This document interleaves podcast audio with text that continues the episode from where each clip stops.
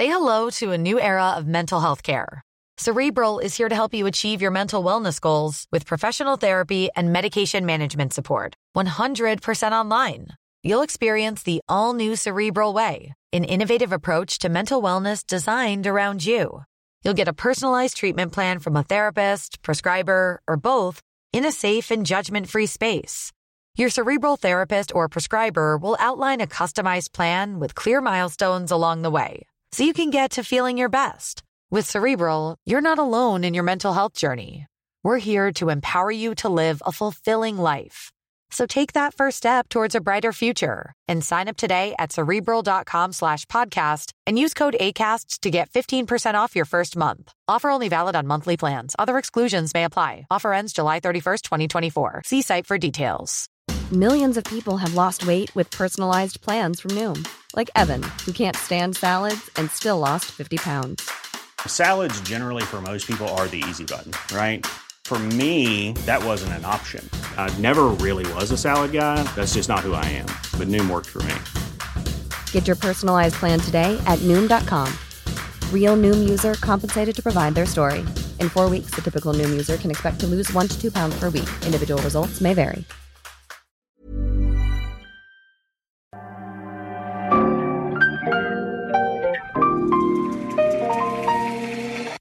Bienvenidos a Isanaholic, el podcast que amplifica la conversación sobre la cultura de diseño y las industrias creativas a través de sus protagonistas. Soy Jorge Diego Etienne y los invito a escuchar este episodio, compartirlo y seguirnos en nuestras redes sociales donde nos encuentran como Isanaholic MX. Bienvenidos. En el episodio de hoy tenemos a Joel Escalona, diseñador industrial y gran amigo mío, que se va a notar mucho en este episodio. Platicamos un poco de cuáles fueron sus comienzos, cómo Joel desde que era estudiante ya sabía lo que estaba buscando y ya se estaba colando en los escenarios internacionales, así como después de montar su estudio comenzó otros proyectos y cómo su perspectiva del diseño cambió a través de los años. Nono es una marca mexicana de diseño con más de 10 años de experiencia dedicada a la producción de muebles de interior, ediciones y proyectos a medida. Nono crea piezas de extraordinaria belleza ideadas para las necesidades y gustos particulares de cada cliente con diseños exclusivos y de alta calidad. La esencia de Nono radica en el componente sensorial de cada una de sus formas. Visita nono.mx y conoce más sobre Nono y sus colecciones. Bienvenidos al episodio de hoy. Hoy tengo como invitado a un gran amigo, colega, socio, mil cosas más. Creo que va a ser un episodio bastante complicado para mí poder acotar. Joel Escalona. ¿Qué onda, Jorge? Hola a todos. Oye, Joel, me, gusta comenzar estas pláticas con una presentación de tu parte. ¿Cómo, cómo, te, ¿Cómo te introduces a alguien nuevo? Está difícil, ¿no? Pero ya creo que al día de hoy ya nada más como que soy diseñador y ya de ahí lo que la gente interprete de eso. O sea, como que ya no, ya no, a, estas alturas ya no me es tan relevante que la gente em, tenga una definición de mí o de lo que hago. Entonces, pues, hago, hago muchas cosas. Ok. no, vamos, o sea, que va desde em, consultoría, muebles, eh, ese tipo de cosas, o sea, diseño industrial, tal cual. Eh, cada vez es más eh, consultoría en temas de negocios, pero pues diseño en general, por decirlo así. Creo que eso es una de las cosas que te distingue o que creo que te ha generado como este renombre, ¿no? El hecho de que das el servicio de diseño, digo, también tienes una marca, pero esa marca no tiene tu nombre y, estás involucrado como de muchas maneras diferentes en muchos proyectos diferentes. O sea, estás, tienes tu estudio de diseño que da servicio y has hecho proyectos para empresas como Tane, eh, lo, que hemos colaborado con Libby, que también como son un espectro muy amplio, ¿no? Del ultra lujo al producto que compras en Walmart. Estás como director creativo en Brewer, estuviste como director creativo en Taller Maya, y pues esta nueva faceta que cada vez veo que le estás echando más ganas o, más kilos, que es el tema de, de Nono, nono.mx. y actualmente estás haciendo una maestría, que también es un tema muy interesante que, quiero tocar en, esta plática. Yo te conozco bastante bien, creo, eh, pero nada más para el público que nos está escuchando, me gustaría como repasar un poco cómo llegaste al mundo del diseño. ¿Cómo es que eh, comenzaste o decidiste estudiar esta carrera? ¿Creciste en un ambiente creativo? Eh, ¿cómo, fue que, llegaste a este momento? Órale, sí es una pregunta bien abierta, ¿no? Pero bueno, o sea, no sé si no, pero es un tema, a ver, güey, ¿de, morro te gustaba o no te gustaba? ¿O cómo fue que te fuiste introduciendo? ¿Tuviste un tío que era diseñador o...? yo creo que como todo... No, pues no, no, nunca. No, creo que nadie de mi familia estuvo cerca del tema de diseño. Yo creo que es... Em, es simplemente la combinación de tener esas ganas de explotar mi creatividad, por muy cliché que oiga, pero explotar mi creatividad y mi intelecto a la par, ¿no? Cuando estaba estudiando, eh, no sé, así desde que la primaria, secundaria, siempre me llamaba mucho la atención el, el hacer cosas con mis manos, el dibujar, el... Pero también, o sea, no necesariamente hacia la ingeniería, pero se me facilitan mucho los números. Em, entonces, de repente, eh, mi hermano, que es más grande que yo, me dio un folleto de diseño industrial en la, carrera, la carrera de diseño industrial en la UNAM, como que entendí que eran la típica, el típico folleto donde te ponían una, licuadora y una plancha y esto es lo que puedes hacer tú como profesional. Ajá, y los bocetos así en Charpac. Todo lo que da. Y pues me llamó la atención, hice, eh, hice bien poquita investigación, honestamente. La verdad es que cuando estaba más joven, cuando estaba a punto de estudiar, pues era bastante rebelde, donde, no, yo no quiero estudiar o yo no quiero hacer nada. Eh, me llamó eso la atención, hice el examen a ver si me quedaba, me quedé.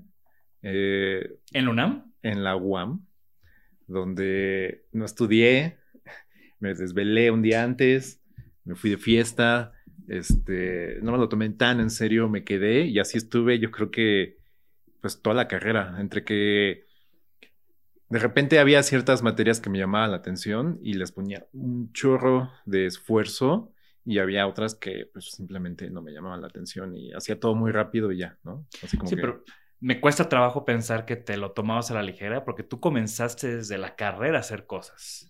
O sea, tú empezaste a trabajar en diseño antes de que existiera el tema siquiera Joel Escalona diseña, ¿no? Hiciste cosas para otras gentes. Lo que no me tomaba tan en serio era la estructura, la estructura educativa. Como que veía, entendía los ejercicios, sabía lo que iba a lograr de ello y se me llamaba la atención, o si yo veía un objetivo claro en eso, pues lo hacía, ¿no? Si no, honestamente no me llamaba la atención. Y creo que es de alguna manera un poquito eh, la manera en la que estoy programado, donde eh, si algo me llama la atención, hago todo lo necesario para que suceda. Entonces, cuando estaba estudiando, eh, de repente estaba este boom como de los 2000, 2010 para acá, de páginas en internet eh, que hablaban de diseño, blogs, y veía que había más eh, creativos del otro lado del mundo haciendo cosas y empresas comprándoles diseños y sacando productos constantemente, entonces evidentemente eso me llamó la atención y hice todo lo posible por estar ahí, ¿no? Aprendí a utilizar programas de 3D, hacer renders, hacer mis prototipos en el taller de la escuela, a, a picharle proyectos a marcas desde que estaba en la universidad y funcionaba, ¿sabes? O sea, como que de repente me contestaban de 500 eh, emails que llegué a haber mandado, como que me contestaron 10, 15, entablábamos conversación, uno que otro que no tenía ni idea con quién estaban hablando, este, decidieron invertir en el proyecto y salieron. O sea, hubo cosas que, que utilicé, hubo proyectos que con lo que gané utilicé para pagar los prototipos que hacía en mi escuela. Y, y era nada más, em, no sé, era muy curioso que se me hacía muy fácil. O sea, se me hacía muy fácil el hacerlo y el contactar a la gente. O sea, el contactar a la gente era lo que se me hacía muy fácil, como que pues es como, pues están ahí, les mando un mail, y pues o sea, sin pena y me presentaba.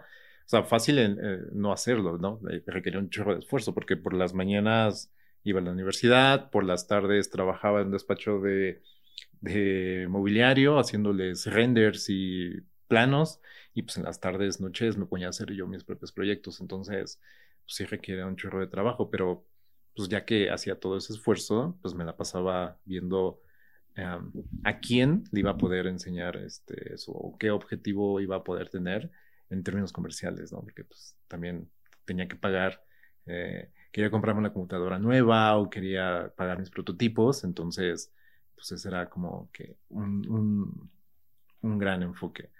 Tampoco tenía mucha claridad sobre dónde iba a trabajar, ¿no? O qué, dónde, cómo iba a ganar dinero de eso. ¿no? Entonces, en ese entonces había de que tres estudios de diseño y ninguno de ellos se alineaba tanto a lo que yo estaba buscando, que era diseño de producto. Entonces, pues por eso yo decidí hacer mis propias cosas y a ver si me lo compraban. Ya años después, entiendo que es un proceso mucho más complicado, que no nada más es mandarles unos JPGs o un PDF a una empresa a ver si me lo fabrican. Sí, pero esa ingenuidad te ayudó. Ah, sí, o sea, así he conocido un chorro de gente que, este, toco la puerta y luego me meto. O sea, no espero que me digan pásale, sino es como que, pues esa actitud en la vida me ha funcionado muy bien, ¿no? O sea, falta de contactos o a falta de, de conectes y de, ¿sabes? De que yo no tuve una, eh, un, no sé, no sé cómo decirlo, así como que un familiar que hubiese sido diseñador o un conocido o, no un jefe. O no trabajaste con un jefe que después te ve otras puertas, ¿no? Exacto, sí, simplemente pues me, puse a abrir esas puertas yo, pero... Y tienes historias muy buenas, ¿no? A mí me encanta la historia de B de Barcelona, que conociste al director creativo en una conferencia y te tomó 10 años tener una pieza con ellos. Más o menos, sí, sí, está, sí, sí, sí, sí fue un tema bien curioso que... No me acuerdo si estaba a punto de graduarme o ya, ya tenía como un par de años pero se trajeron a, al director creativo de B de Barcelona a dar una conferencia en Centro, cuando estaba Centro en sus inicios, en el campus Palmas. En el campus de Palmas. Y no me acuerdo ni siquiera cómo me metí a la escuela, porque también era un tema de que te tenías que registrar y no sé qué. Yo llegué y me pasé, hice pasar por alumno. Estuvo, creo que fue una charla que dio Héctor Esraue, Dani Marquina y el director de B de Barcelona. Entonces me metí, pues estuve ahí un rato escuchando la plática, después fui, me presenté y, o sea, evidentemente no le vendí nada ahí, nada más, pues como que lo quiero conocer, pues, como que entablemos conversación. Este, evidente, creo que le, le he de haber dado una tarjeta o algo, quién sabe. Y años después le escribí, le volví a escribir, pero pues ya con un estudio, ya con un poquito más de experiencia le enseñé dos, tres ideas que tenía de cosas que ellos pudiesen fabricar y pues sí, diez años después, no sé si, o sea, se acuerda de haber venido, no se acuerda de haberme conocido, o sea, como que, y eso lo comentamos, eh, pues exponiendo el mueble en Milán, ¿no? Donde, oye, por cierto, no sé si te acuerdas, pero una vez tú fuiste a México y diste una charla y yo fui a la charla y me presenté contigo y entendí qué es lo que hacían y entendí de dónde venían, porque pues evidentemente habló de la marca, entonces pues supe de ustedes y, pues aquí estoy, ¿no? sí, y eso habla mucho de la perseverancia que tienes y también como esa maduración de saber de que los proyectos toman tiempo. Porque igual, de morro es fácil y te avientas y creo que también algo que me gustaría tocar es esas dos exposiciones internacionales que tuviste que también de alguna manera te catapultaron que fue cuando estuviste en Maison Objet y cuando estuviste en ICFF Studio en Nueva York, Maison Objet en París, ICFF Studio en Nueva York, no sé cuál fue antes, cuál fue después. Pero también hablan de esa perseverancia y esos objetivos claros que siempre estás persiguiendo, ¿no? Pues no sé, o sea, creo que, creo que esta actitud como libre, por decirlo así, o esta actitud donde como que me gusta dar pasos largos, o sea, como fuertes y largos y de tal vez no entender estructuras. Eh, se me hacía fácil de repente contactar gente y, y escribirle. Para lo de, justo cuando estaba a punto de graduar en la universidad, como en todas las escuelas, ¿no? Haces un show de, de todos los que están a punto de graduarse y pues pones tus muebles o tus cosas que tienes que exhibir y pues te califican y pasas y ya, ¿no? Y a mí se me hizo fácil eh, entrar a una convocatoria de ICFF en Nueva York para poder exhibir eh, tus prototipos. En lugar de exhibir en mi escuela, mandé las fotos de mi prototipo, me aceptaron. ¿Fotos o renders? Creo que eran fotos y renders. No me acuerdo honestamente. O sea, el chiste es que tenía una imagen o dos, ¿no? Y lo vieron y les gustó. La exposición es ICFF Studio, que organiza Bernhard Design, una marca americana, y que tienen este espacio donde exponen diseñadores jóvenes en cada edición de ICFF, que es como la feria importante de Nueva York en mayo de mobiliario. Lo que está chistoso de eso es que al, ellos al... Creo que eso casi no, no, me acuerdo que te lo había contado, pero al sponsorear la exhibición, Bernhard Design es el director creativo es quien revisa los portafolios.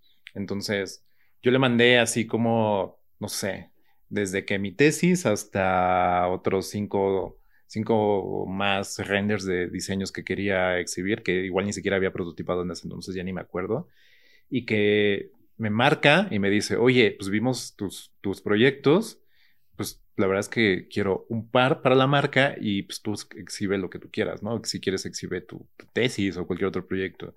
Y pues estaba poca madre, ¿sabes? Porque al final, como que no es que me haya agradado con una chamba, pero pues me pusieron la plataforma y empezó un proyecto donde mandaron a alguien a que, revisaran los prototipos. Esto fue pre, fue crisis mundial del 2008. 8, 9. Algo así. Entonces ellos estaban a punto de invertir una la nota en fabricarlo. era muy fácil, ¿no? Eran como tiempos de bonanza. después de la crisis todo se vino abajo, pero el que fue a exhibir fue a exhibir, ¿no? Y ya de ahí, yo a mis veintitantos, a punto de graduarme, exhibiendo en Estados Unidos, donde era la primera vez que estaba en Estados Unidos exhibiendo eh, algo que había fabricado en, el, patio de mi casa, con, en la casa de mis padres. Y pues yo ahí tratando de hacer lo más profesional posible con mi lista de precios y mis tarjetas de presentación. Y cuando dabas todavía tus press kits en un CD. Entonces eh, fue muy emocionante. Ya bien curioso después de eso. Soy muy fácil, ¿no? Pero requiere mucho tiempo y mucho esfuerzo. Pero ya estando ahí, se me hizo. Eh, conocí un chorro de gente, hice muchos contactos. De verdad, fue una, una gran experiencia, fue una chinga. O sea, es, es, es todos los que han expuesto en algún lado saben que es una chinga el estar en ese tipo de eventos. Un par de meses después, ya me gradué, em, ya pasó esa exhibición y el, cuando te pegan la vida de puta, ¿y ahora qué vas a hacer? Y igual, otro golpe de, pues yo digo que de suerte, pero me, me marcaron y me mandaron un email de Maison Objet diciéndome, oye, vimos tus cosas, nosotros hacemos dos ferias al año, una en febrero y otra en septiembre en septiembre le damos un boot a jóvenes diseñadores y pues nos queremos traer gente de Latinoamérica. Vimos lo que hiciste en, Nueva York y pues te, queremos invitar a que exhibas. Y yo, perfecto, está poca madre, me encantaría, pero pues, pues estoy en México, ¿sabes? O sea, como que pues, está lejos. Y ellos, no te preocupes, nosotros nos encargamos de todo. Tú nada más pon tus muebles en una caja tenlo todo listo y, te vienes para acá. Y así fue. O sea, le dediqué unos meses a, afinar unos detalles en unos muebles, a fabricarlos, a, pulir la idea. Y pues de repente el mismo año estaba exhibiendo en París, conociendo gente nueva, haciendo contactos, eh, conociendo eh, cómo se movía la industria del diseño en ese entonces que si bien no tienes un gran panorama de lo que es, o sea, ¿sabes? Porque ves ciertas cosas que, que con poca experiencia no entiendes. Tú crees que el objetivo es simplemente exhibir por exhibir y ahora te das cuenta que ese es un escalón más de todas las cosas que se tienen que hacer.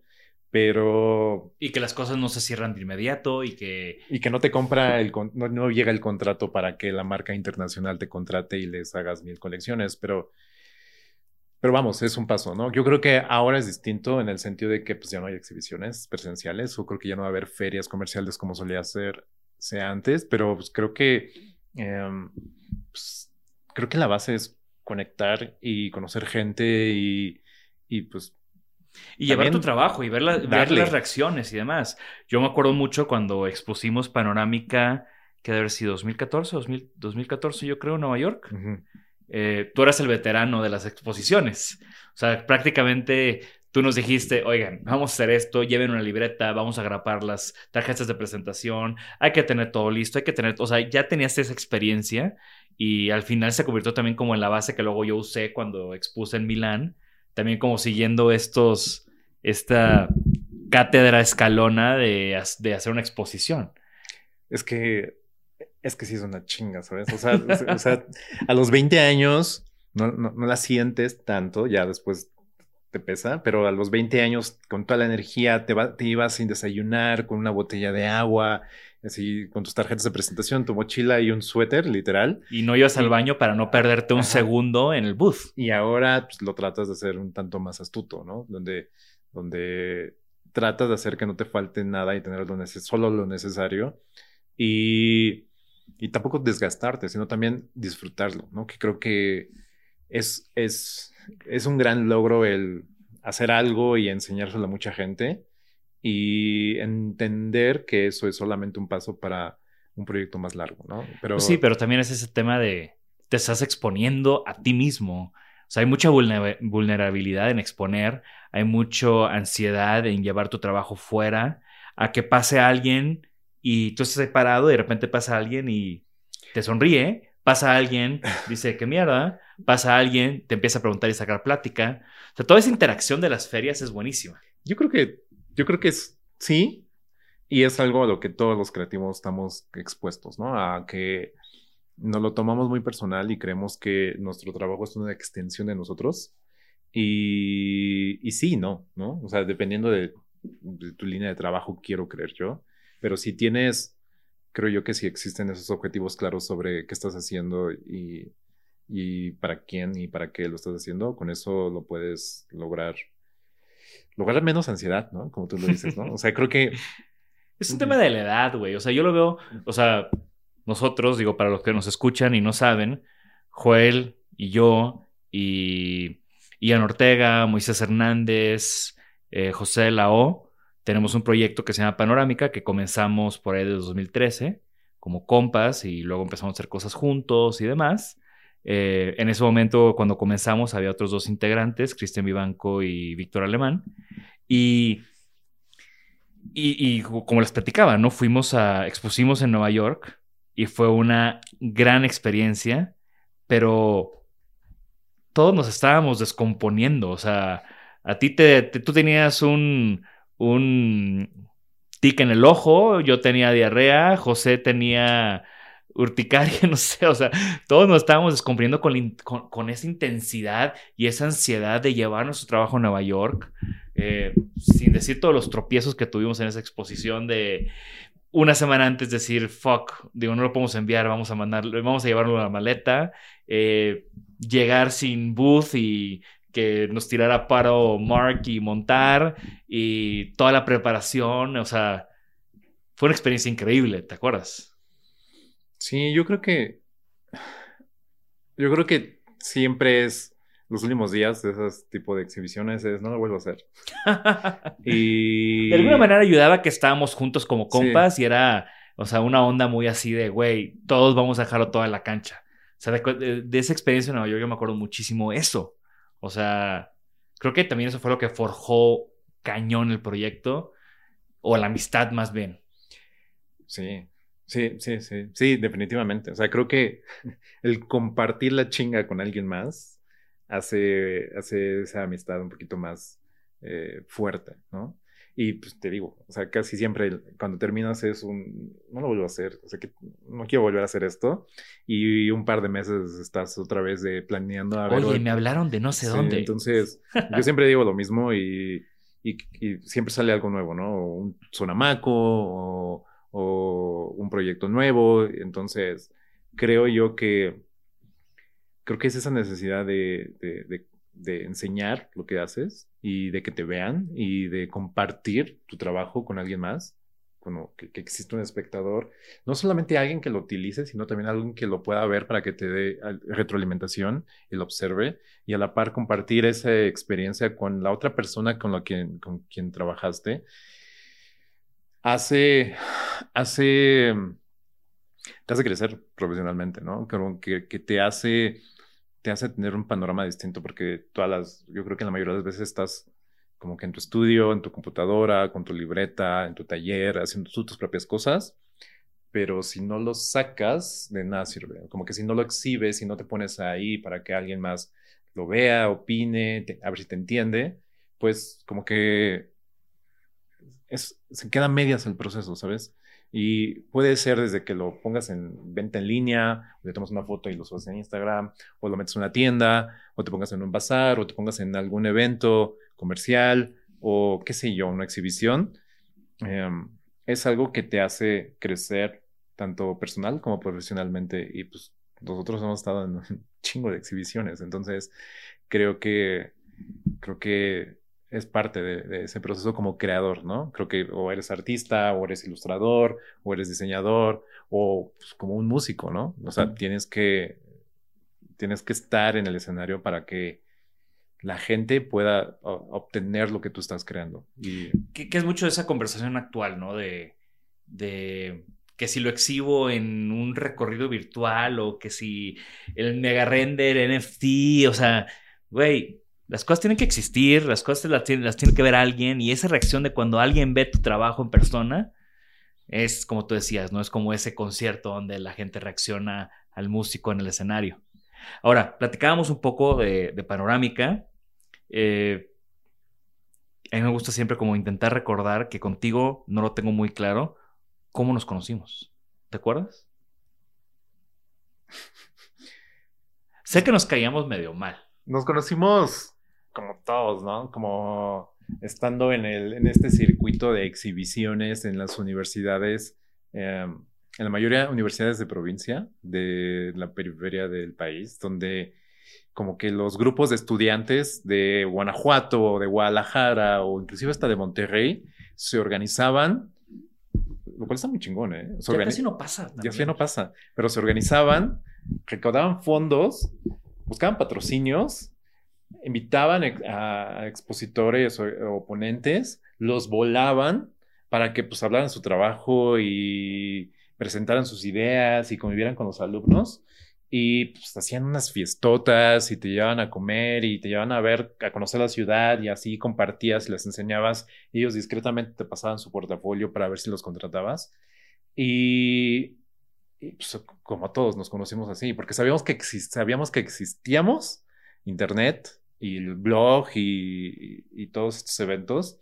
Y pues yo creo que en, en- en alguno de esos nos topamos, ¿no? Así conocí a Ian Ortega, así conocí a Moisés Hernández, así supe de la existencia de, de José, José de la O, que pues en ese entonces Sí, él- yo me él acuerdo ya que- estaba en Europa, pero... O sea, yo me acuerdo que había escrito de ti en Designaholic, que lo empecé cuando todavía era estudiante.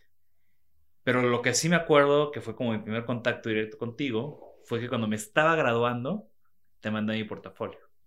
Mm, Eh, sí, seguro. Te lo mandé. Seguro hay de andar. te lo mandé y te dije que no te estoy pidiendo trabajo, pero está chido lo que haces. ¿Qué opinas de este pedo? Ya.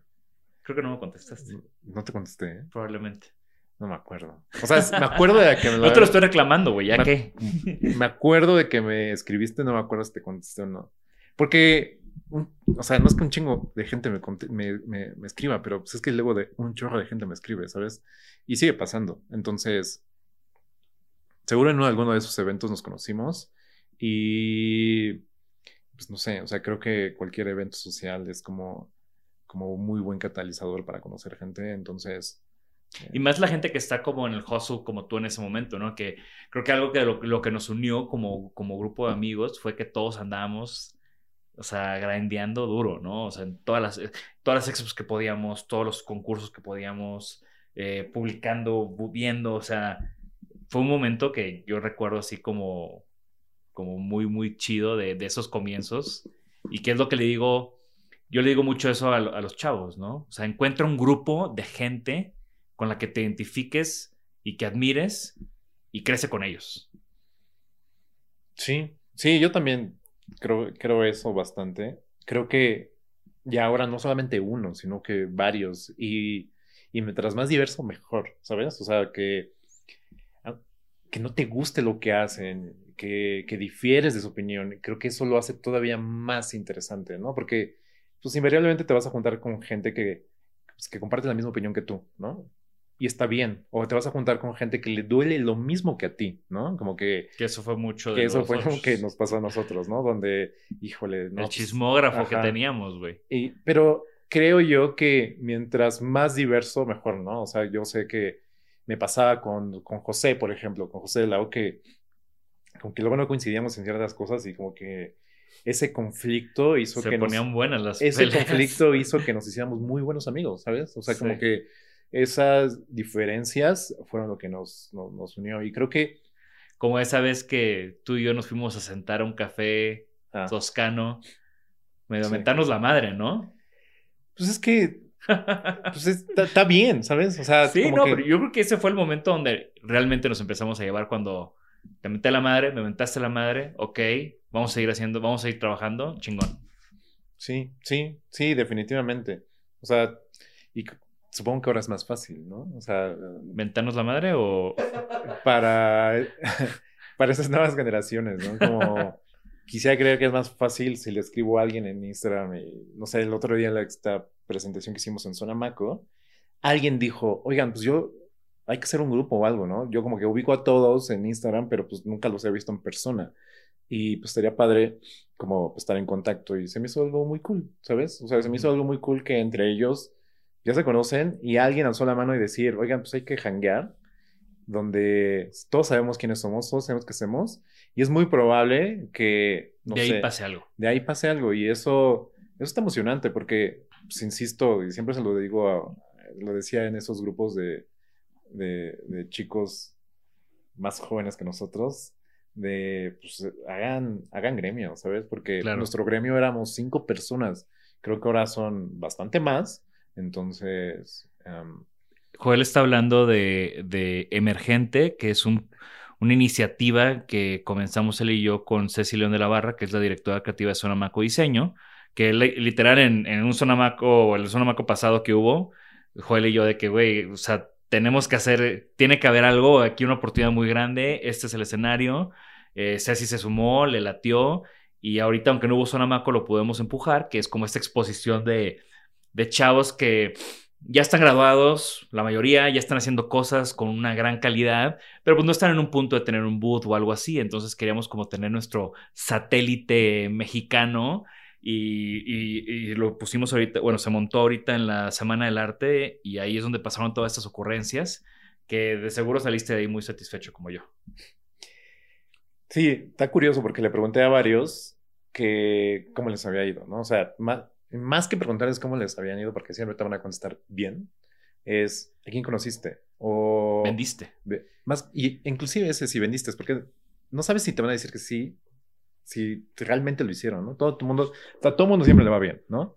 Pero si le preguntas, oye, sacaste buenos contactos, y como tres me dijeron, mira, pues conocí al gerente de la tienda donde estuvimos exponiendo, conocí a, Jorge, o conocí a Ceci, y conocí a un galerista, o conocí a tres clientes potenciales, ahí sabes que sí te está diciendo un poquito más la verdad y que realmente le sirvió, ¿sabes? Como que, porque si le preguntas a alguien, um, ¿cómo te fue? Poca más. Sí, igual, ¿no? Me recordó a el tic en el ojo, la diarrea y pues no me fue muy bien. Sí, sí, creo que sí. Y, y, lo notas, o sea, ya yo esperaría que, no sé, en unos meses o tal vez en un par de años, si entre ellos empiezan a trabajar y a colaborar, es que realmente funcionó, ¿no? O que al siguiente año, si este año tuvimos 90 proyectos que aplicaron, que el siguiente año sean 180, ¿no? O sea, eso mostraría también que, que, que, que tuvo un impacto, ¿no? Así que si nos están escuchando, estén pendientes de Emergente 2022, que vamos a regresar con todo. Esperemos que ya sea en un centro Banamex. Esperemos que ya sea en un centro Banamex. Sí, no, no importa, ¿sabes? O sea, como que espacios habrá. Y, y creo que si no es ahí, que sea en un Design Week o que sea en un abierto mexicano de diseño o que sea en Designaholic o que sea en cualquiera de las múltiples plataformas que hay ahorita para poder, no sé, hacer comunidad de diseño o, o gremio creativo. Creo que, creo que eso hace, hace, un, hace una gran diferencia, ¿no? De cómo te puedes desarrollar profesionalmente, porque ya no es solamente voy a exhibir a la feria, sino cómo puedo conocer gente con, con la cual pueda compartir y hacer cosas. Y pues ahora hay más, ¿no? Sabes, eso está padre. Eso, eso me emociona mucho. Ya, ya hasta siento que me quita una presión de, bueno, igual y tampoco ya no lo quiero hacer tanto, que lo hagan ellos, en el sentido de que yo también quiero ser espectador y quiero ver qué está pasando. Y también es un poco cederles el paso, ¿no? Como que, a ver, yo ya pasé mi momento de andar en la punta del relajo, montando, desmontando, viajando, haciendo ahora van otras generaciones y creo que eso es de las cosas que me da gusto, ¿no? Como que estemos generando estas plataformas. Ahora, con todo esto que, está que, hemos platicado de cómo empezaste, todo lo que has hecho, tus exposiciones y demás, ¿cuál, cuál, o sea, en retrospectiva, cuál crees que fue tu big break? Órale. Em, big break. Pues creo que creo que siempre es un gran, uh, un gran parteaguas. Como alguien que hace muebles, siempre, así, siempre es un gran parteaguas el ir a la feria del mueble, ¿no? En Milán. En Milán. Que, que no va a suceder como sucedía antes. Entonces me siento afortunado de poderlo haber vivido, eh, expuesto ahí. Y pues no sé, ¿sabes? O sea, creo que el entender la dimensión de la situación y que eso, qué tantas cosas y qué tantas personas se hacen al año es entre un wow y después un, tal vez, no sé si es esto lo que yo quiero hacer, en, ¿sabes? En mi vida. Es muy abrumador. Es muy abrumador, pero no es un, no es que no lo quiero hacer, solo es, wow, ¿sabes? O sea, no sabía que existía esto esta calidad, esta clavadez, esta diversidad de personas, esta diversidad de proyectos, esta gran industria y esta comunidad, este gremio internacional. Y digo, me encanta, ¿sabes? Tanto la fiesta como, conocer gente, ¿sabes? Es como, creo que de, alguna manera definió mi manera de viajar o mi manera de... Tú y yo tenemos un pacto. Donde, ¿Te acuerdas de ese pacto, no? Sí, sí, sí. Pero... ¿Cuál es el pacto? ¿Cuál de todos? Bueno, el que tiene el que ir, ver el, de ir, el de ir todos los años. Tenemos que ir todos los años a Milán. Ese pacto lo hicimos cerrando, creo que fue 2018, que estábamos en el restaurante este de Surface que hizo David Rockwell. Sí, sí, sí. En cerca de Estaciones Centrales. Comiendo hamburguesas. pues, no sé, o sea, creo que ese tipo de eventos fue algo que definió mucho, me hizo entender que no solo es hacer un mueble o no solo es este, ir a exhibir, sino que tienes que entender de negocios, tienes que, entender de relaciones, tienes que entender de estructuras de empresas, tienes que entender de fabricación, de exportación, de comunicaciones, que es, es una industria tal cual y que un diseñador es solamente un eslabón de ello, ¿no? Eso me abrió mucho los ojos para poder entender eh, por muchos años algo que hemos estado haciendo mucho en mi oficina, que es dirección creativa o consultoría, donde pues no necesariamente es em, te diseño un mueble, sino como que te ayudo a, que suceda, ¿no? A no solamente dibujar la silla, sino es encontrar quién la pueda fabricar, eh, optimizar la producción, que esté en costo, que tenga un mercado eh, objetivo, que se pueda comunicar muy bien, inclusive también a vender, ¿no? Y eso ese creo que fue uno de los grandes aprendizajes o grandes partaguas, como tú me preguntaste, sobre pues, qué es lo que definió el rumbo de, de, lo que hago ahorita y en gran medida fue eso, ¿sabes? O sea, como que el entender que pues, no solamente diseñar es pues, hacer el objeto, sino es, pues, creo que yo le digo, es hacer que suceda. Y, y hacer que suceda es que sea una empresa, ¿sabes? y veo mucho de todo eso que, comentas y todos esos aprendizajes, los veo aplicados en Nono, que es este proyecto tuyo 100%, que no anuncias tanto así, pero me encantaría platicar de él ahorita. Pues es que no es que yo no lo, no, yo no lo anuncié, simplemente es, tiene que existir por sí solo, ¿no? Creo que después de tener tanto aprendizaje de varias, de colaborar con varias empresas y hacer, construir marca para otros clientes, decidí reactivar un proyecto que, o no reactivar, sino estructurar mejor un proyecto que empecé cuando estaba en la universidad, ¿no? De que por, una, por un lado era, voy a intentar vender los diseños que yo hacía en la universidad, pero también la, gente me escribía y me preguntaba, oye, ¿y ese libro cuánto cuesta, no? Y, ¿y dónde lo vendes? Y yo, pues que no lo vendo, nada. O sea, yo vendo el diseño, no vendo el objeto. Pero después de que varias personas te, te escriben de, oye, ¿cuánto cuesta ese mueble? pues tal vez como que te empieza a entrar la, la, la, idea de que pues tal vez deba vender el mueble, ¿no? No necesariamente la idea. Y entendiendo que en México hay las capacidades productivas disponibles para que lo puedas hacer. Sí, sí, definitivamente. Yo me desvié de ese camino por un rato, en el sentido de ofrecer servicio, vender consultoría y con todo el aprendizaje que he tenido de colaborar con otras marcas o con otras empresas, eh, es algo a lo que le hemos estado dedicando bastante tiempo últimamente, estructurar Nono como marca, como una empresa de mobiliario y donde es no solamente diseñar, ¿no? Estructurar un canal de canales de venta, eh, proveedores de fabricación, eh, temas, de, temas de exportación, una estructura operativa, presupuestos, eh, administración, o sea, todo un es que diseñar una empresa tal cual. Y eso eso es lo que te mueve bastante. Eso me mueve bastante porque es, es un tema de números, es un tema de gente, es un tema de management que pues tiene que ver con dinero, ¿no? Pero no es hacer dinero por hacer dinero, sino es como, ¿cómo, cómo puedo generar recursos para que algo me permita estar diseñando constantemente me permita estar haciendo más cosas? Y eso eh, es lo que nos hemos estado dedicando últimamente, porque porque creo que también, creo que la oferta de mobiliario eh, local es buena. Simplemente yo estoy desarrollando un mercado que es el mercado de lujo, que no es tan eh, amplio ese esquema aquí. Y pues, curiosamente, la mayoría de las cosas que hacemos las exportamos a Estados Unidos, ¿no? O a, a Europa. Y, pero todo lo fabricamos aquí, todo lo diseñamos aquí. Y, y es un proyecto que no es vamos, no es algo que yo tenga que estar anunciando como tal, ¿no? Claro, solo, solo tiene que subsistir y crecer y comunicarse. Que también es un reto, porque construir marca. Construyendo una marca y cediendo tu personaje.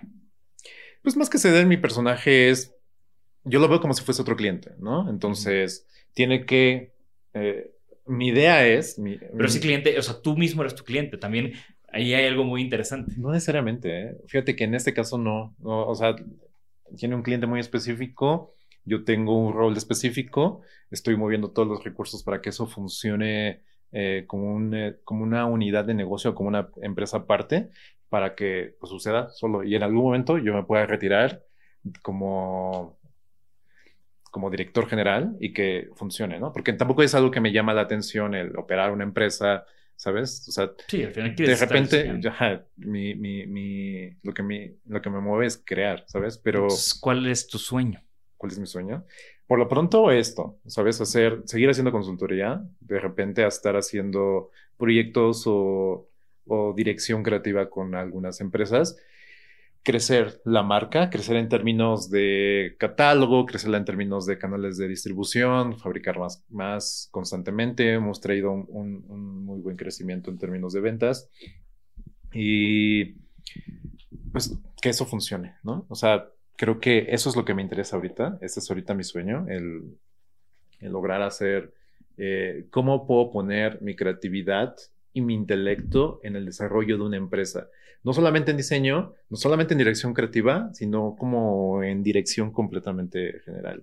Y, me emociona que funciona, ¿sabes? Me emociona que, que yo creía que si yo no tenía un showroom o si no tenía, ¿sabes? Presencia física, no la iba a armar. Y creo que fue uno de los grandes beneficios que tuve en la pandemia porque pues no tuve que cerrar una tienda, y las ventas se dispararon por nuestra plata, por venta en línea. Entonces, eh, el entender estos nuevos modelos de negocio y, y, operar de esa manera, pues me emociona, ¿sabes? Porque tiene que ver con utilizar ese, esa creatividad en cuestiones operativas y no solamente utilizarlo para hacer un mueble, ¿no? O hacer una pieza. Y eso, eso me gusta mucho. Creo que eso es uno de mis, de mis como outlets creativos. Claro. No, y, y, de nuevo, creo que tú vas evolucionando como diseñador, como persona, y tus aspiraciones, sueños y maneras de hacer las cosas también van evolucionando de la mano. Y siempre es muy interesante para mí esas pláticas que tenemos de querer conquistar el mundo y ahora cómo chingados la vamos a hacer para conquistar el mundo.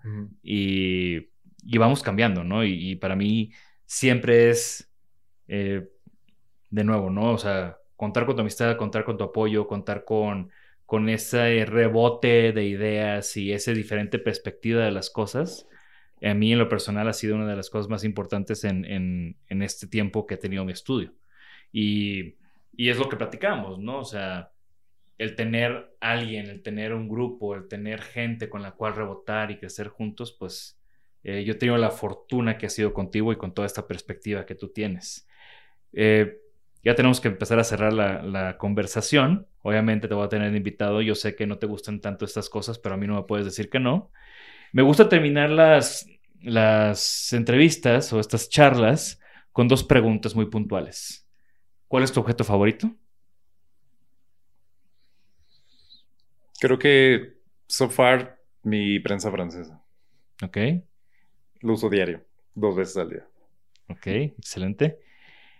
Ni siquiera mencionaste marca, nombre, diseñador, porque es un objeto que funciona y no, no se necesita hablar más allá de eso, ¿no? ¿no? Creo que es uno de esos objetos cotidianos perfectos que como que pasan desapercibidos, pero si no lo tengo, se nota. Claro. ¿Y alguna recomendación para la audiencia? Eh, un libro, puede ser libro, música, podcast, cualquier cosa que recientemente te esté volando la cabeza. ahorita estoy volviendo como que en, pandemia y previo también, mientras hacía ejercicio, le daba la bicicleta o, escuchaba mucho audiolibro. Ahorita estoy volviendo a escuchar el de Steve Jobs. Creo que es uno de los es muy bueno, o sea, es muy buen libro que cualquier emprendedor tiene que leer o escuchar o revisar. Y, curiosamente, como, como creativo, como diseñador, creo que también cualquiera, cualquier diseñador tiene que lograr dedicarle algo de tiempo a eso. Y ese es, ese es muy bueno porque es bastante digerible y, es buena motivación. Y aparte, creo que una de las conclusiones para mí es el libro de Isaac, ¿cómo se llama? El, el autor es Isaac algo así. Bueno, una de las, de, las cosas que me llevé de ese libro fue, tienes que estar loco y ser muy necio para que las cosas sucedan bajo tu visión. Y creo que tú eres una persona medio loca, medio necia, pero estás haciendo que tu visión suceda. Gracias, Joel, por acompañarnos y pronto te volveré a invitar. Hay más de qué hablar. esperemos que sí. Gracias, Jorge. Bye. Ay, cabrón. Escucharnos. Por favor, suscríbanse al podcast y síganos en nuestras redes. Nos pueden encontrar como Isanaholic MX. Y para que la conversación continúe, deja tu comentario. Me interesa mucho conocer tu opinión. También te puedes registrar a las 5 de la semana un newsletter con lo más relevante del diseño, arte y arquitectura directo en tu mail. Mi nombre es Jorge Diego Etienne y esto fue Isanaholic.